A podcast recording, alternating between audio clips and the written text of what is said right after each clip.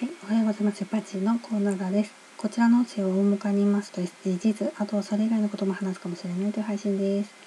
出生前診断、これ読み方が出生前とか出生前というのもそうです。え学生の時に中絶をした子がエコー写真を持ち歩いていました。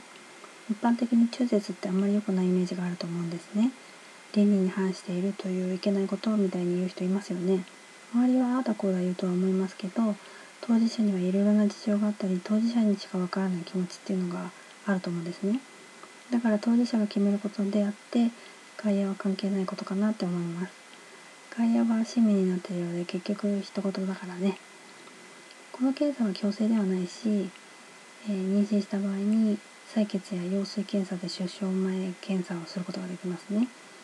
そもそも結果がどうであれ産みたいとか知りたくない場合は検査しなくていいんですね。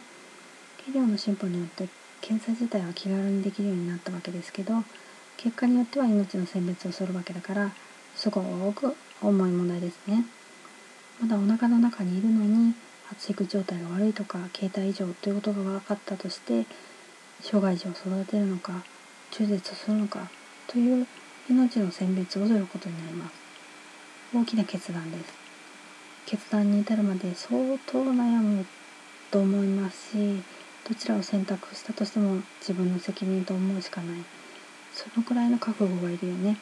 ではでは今回この辺で次回もお楽しみに。また聞いてくださいね。ではまた。